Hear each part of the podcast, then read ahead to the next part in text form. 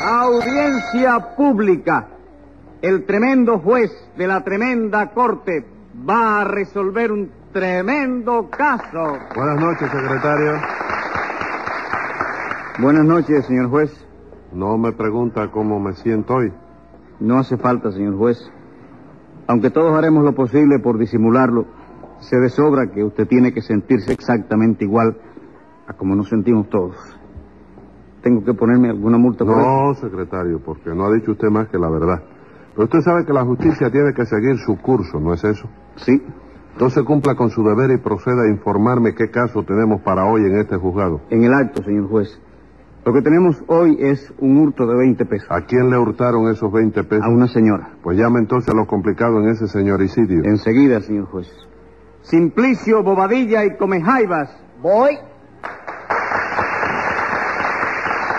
Doctor Vitamino Pildorita. Servidor. Luz María Nananina. Aquí como todos los días.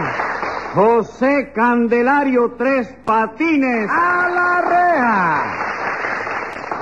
Vamos a ver, ¿usted es el acusado, Tres Patines? ¿Quién? No, la pregunta me ofende, señor juez. ¿En qué se funda el tribunal para decir que... cual- No, espérate, espérate, que eso no está bien dicho, ¿no? ¿Qué cosa? Eso de preguntar en qué se funda el ¿Y tribunal. por qué no está bien dicho? Porque yo nunca he visto un tribunal metido dentro de una funda. Pues chico. sí está bien dicho, Tres Patines, porque funda en ese caso es del verbo fundar.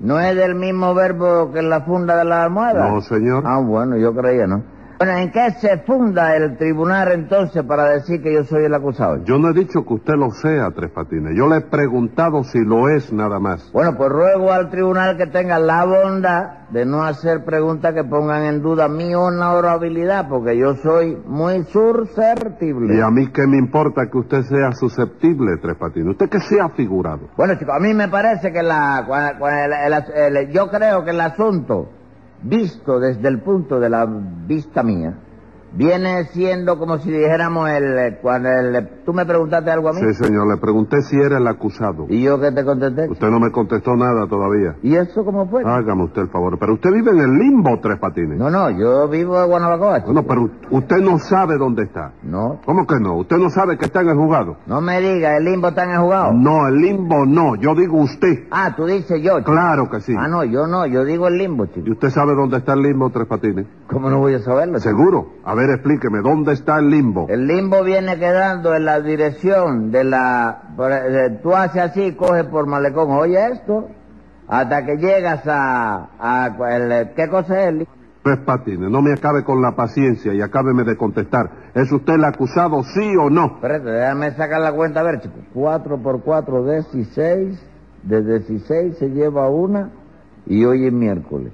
De manera que como yo salí de casa a las siete y media, el, eh, no chico, hoy yo vengo como abogado. Como abogado. ¿Quién es el acusado entonces, El Nananina? acusado es Simplicio, señor juez. Ah, vamos, ¿usted es el acusado, Simplicio? Eh, Sí, señor juez, sí. Y Tres Patines es mi abogado. ¿Y eso?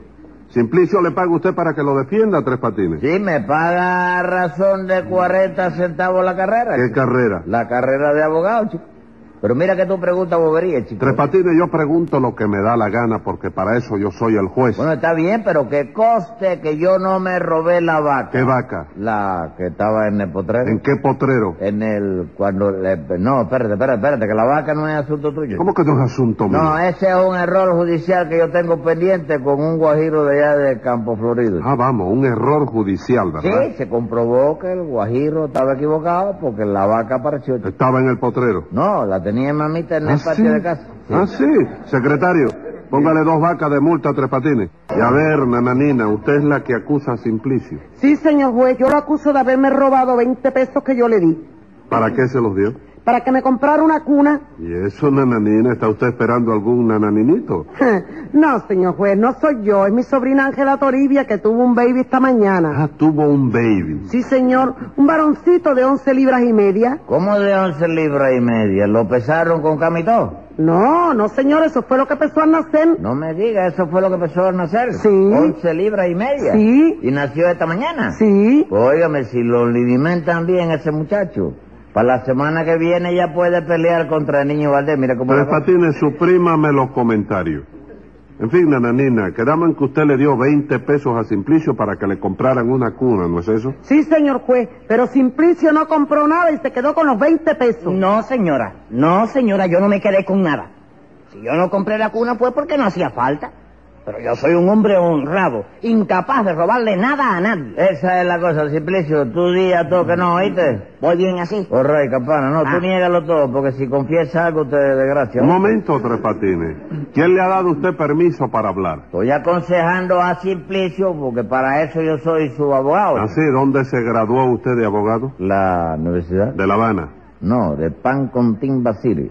Pancontín Basiri. ¿Dónde queda ese pueblo? Hombre, se puede lo que da de la República de los Estados Unidos, chico. ¿En qué lugar de los Estados Unidos? Bueno, eso no te lo puedo decir porque es un secreto de guerra, ¿no? Ah, es un secreto de guerra. Sí, ahí es donde los americanos fabrican el ruido para la bomba atómica. chico. ¿Cómo el ruido? El ruido, sí. El ruido no lo producen las bombas. ¿Quién te dijo eso, chico? Hombre, eso hay que ponérselo. Los americanos hacen la bomba por un lado y el ruido por el otro. Ujú. Y luego meten el ruido dentro de la bomba y le colocan el humo aparte también. ¿Y el humo, y cómo lo mete? ¿Eh? ¿Cómo lo mete? Sí, eso no te lo puedo decir porque ese es otro secreto de guerra. Secretario, póngale a Tres Patines 10 pesos de multa por decir mentiras. Pero óyeme, chico. Silencio. Y Dígame, nananina, la más perjudicada en este caso no es su sobrina Ángela Toribia. Sí, señor. ¿Y por qué no vino ella a reclamar personalmente? Con permiso, señor juez. Creo que esa pregunta me corresponde contestarla a mí, que soy el médico que asistió a la sobrina de esa señora. Usted es el doctor Pildorita, ¿verdad? Señor. Vitamino Pildorita, médico tocólogo del Hospital de Maternidad Obrera, para servirle a usted. Ajá. Pues muy agradecido, pero ni maternidad obrera ni usted me pueden servir a mí para nada. Bueno, es una fórmula de cortesía, señor juez. Pero es una cortesía completamente inútil. En fin, ¿qué tiene usted que declarar? Bueno, pues que en mi calidad de perito médico estoy dispuesto a certificar que la mencionada Ángela Toribia no puede concurrir hoy a este juicio de ninguna manera. Ah, ella no puede venir, ¿verdad? No, señor. Tuvo un baby de 11 libras y media esta mañana. De manera que póngase usted en su lugar y comprenderá... No, momento, momento. Yo no tengo que ponerme en el lugar de nadie. Hombre, yo lo digo en un terreno hipotético, señor. Pues aunque lo diga usted en un terreno de pelota. ¿Tiene algo más que declarar? Sí, señor. Quiero hacer constar que si ese recién nacido sufre algún trastorno en las once libras y media de salud con que nació, la culpa no será mía, sino del malvado que se robó el dinero de su cunita. Óigame, óigame, doctor. Yo le doy mi palabra de pasajero de la ruta 15. Que yo creía que la cuna ya no hacía falta. Pero ¿cómo no iba a hacer falta, señor mío? Si cuando nació la criatura hubo que acostarla en la bañadera, porque usted nos apareció con la cuna. No me diga, hubo que acostarla en la bañadera. Sí, señor. De manera que si la humedad le produce reuma, yo no tengo responsabilidad ninguna. ¿Cómo que no, chico? No, señor. La responsabilidad es de Simplicio, que no se apareció con la cuna. Y Simplicio tenía que aparecerse con Pero la cuna. claro que sí. Simplicio no sabía que Ángela Toribia estaba para dar a luz de un momento a otro. Sí, nana, nena, pero él creyó que eso lo había suspendido para más adelante. Hágame el favor, pero... ¿Pero cómo se va a suspender eso para más adelante, compadre? ¿Usted se ha figurado que eso es un festival bailable o qué? Bueno, no me griten aquí. Vamos a ver si aclaramos eso de los 20 pesos. ¿Cómo ocurrieron exactamente las cosas, nananina? Pues verá usted, señor juez, el caso es que mi sobrina Ángela Toribia estaba para dar a luz de un momento a otro y resulta que la pobre estaba atravesando una situación económica muy mala. Esa es la verdad. Ah, está en mala situación, ¿verdad? Sí, señor. Ayer cuando yo la fui a ver me dijo que no tenía ni un kilo. Bueno, ayer no tendría un kilo, pero ahora tiene cinco, ¿no? ¿Cómo que tiene cinco? Claro que sí, once libras y media, no vienen a ser unos cinco kilos. Bueno, eso es en el sistema métrico decimal, Tres ¿Y Patines. el sistema métrico decimal no tiene nada que ver con eso? No, señor, no tiene nada que ver con eso. Eso le estoy diciendo, que no tiene nada que ver con eso. Pues no necesito que me lo diga. Siga usted, nananina. Decía usted que su sobrina está mal de dinero, ¿verdad? Malísimamente, señor juez. Ayer tarde, sin ir más lejos, le cortaron la corriente porque debía tres meses de luz a la compañía cubana de electricidad. Ay, ya por Dios. Bueno, ¿y qué? Pues que como ella no tenía ni un kilo, pues yo me ofrecía a comprarle la cuna para el muchacho. Pero como yo tenía mucho que hacer y no podía ocuparme de eso, pues le di los 20 pesos a Simplicio para que me comprara él la Y cuna. Simplicio se cogió los 20 pesos. Sí, señor, se cogió los 20 pesos y no compró nada. Porque yo creí que el nacimiento del niño se había suspendido. Pero ¿cómo se iba a suspender eso, compadre? ¿Usted es bobo? ¿Qué no, le pasa? No, no, no, nada de bobo. Simplicio será bobadilla y será come jaiba, pero tiene razón en lo que dice. ¿Por qué tiene razón Tres Patines? Porque la propia nananina le dio a entender que ya no hacía falta la cuna. ¿Yo? Sí, señora, usted misma. ¿Usted no le dijo a Simplicio que a su sobrina le habían cortado la corriente? Sí, porque es verdad, y se la cortaron ayer. Bueno, pues cuando usted le dijo eso, él pensó, si le quitaron la corriente, ya no puede alumbrar. Entonces no necesita la cuna para nada. ¿No fue así la cosa, Simplicio?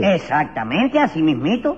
La sobrina de la nanina no podía alumbrar. Pero ¿cómo que no? Se alumbró esta mañana. ¿Y cómo alumbró si no tenía corriente? Ahí está, que contesten a eso si puede. Vamos Con a la ver. venia de la sala. ¿Quiere el señor juez que conteste yo a eso? No, señor, no hace falta. Ah.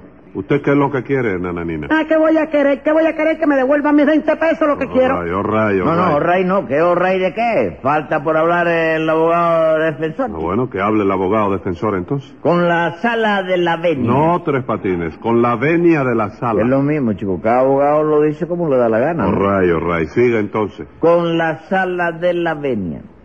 El tribunal se haberá dado cuenta con su inteligencia, su clarividencia, su sapiencia y su freno de emergencia de que mi defendido es una maravilla de inocencia. Porque yo no niego de ninguna manera que Nanina le hubiera dado los 20 pesos a mi defendido para que comprara una cuna. Pero, ah, señor juez, la sala tiene que tener en cuenta una cosa muy importante. Se puede comprar con 20 pesos nada más una cuna de 11 libras y media de capacidad. Bueno, yo no sé, pero... Ah, pero la sala duda. El tribunal titubia. El señor juez no está seguro. ¿Y cómo pueden condenar a mi defendido un juez que no está seguro? Una sala que duda y un tribunal que titubia. Oh, rayo, pase Ah. que no comprara la cuna. ¿Pero qué hizo entonces con los 20 pesos? Ese es el otro punto que hay que tener en cuenta. Porque lo que hizo Simplicio con los 20 pesos, él, él con los 20 pe- él, eh, eh, ¿qué hiciste con los 20 pesos, Simplicio, que no me lo dijiste? Bueno, chicos, este, 10 me lo gasté yo. Sí. Y los otros 10 te Sí, tienen que- ya me acuerdo, ya me acuerdo. En vista de todo lo cual, estimo que mi defendido es inocente y que no se le puede condenar sin infringir los preceptos establecidos por la Constitución, el Código Penal, la legislación, el derecho social, la pesca del tiburón, el Ministerio Fiscal, el muro del malecón y la estación terminal. Momento, Tres Patines, ¿qué dijo usted ahí? No se ocupe de eso, usted absuelva a Simplicio y no averigüe más nada. no, no, la cosa no es así. De los 20 pesos, 10 se los gastó usted, ¿no es eso, Simplicio? Sí, señor Y juez. los sí. otros 10... No averigüe eso, chico, tú no vas a absorber a Simplicio. No, señor, lo voy a condenar. Bueno, pues condénale sin preguntarle más a nadie, sin Pero entrar en más espérate, averiguaciones, espérate, chico. Pero espérate, ¿cómo le vas a decir que me condene? Tú no me dijiste que me absolvían seguro. Sí, pero bueno, cualquiera puede tener una equivocación, ¿no? ¿Ah, sí? Ah, bueno, pues devuélveme los 10 pesos entonces. Ah, pero los otros 10 pesos se los cogió Tres Patines. Claro que sí, señor juez. Él me dijo que por 10 pesos me daba una disculpa muy buena para quedarme con el dinero de la cuna. Hágame el favor, pero yo no te dije que no declarara eso en el juzgado, muchacho. No pongas eso en el acta, secretario. Póngalo, secretario, y escriba que voy a dictar sentencia. Venga la sentencia. Como el proceso se ha vuelto en contra de Pepecito, Simplicio ha quedado absuelto por la cuna del bebito. Y por haberse probado que él inventó la cuestión, le disparo a su abogado 30 días de prisión.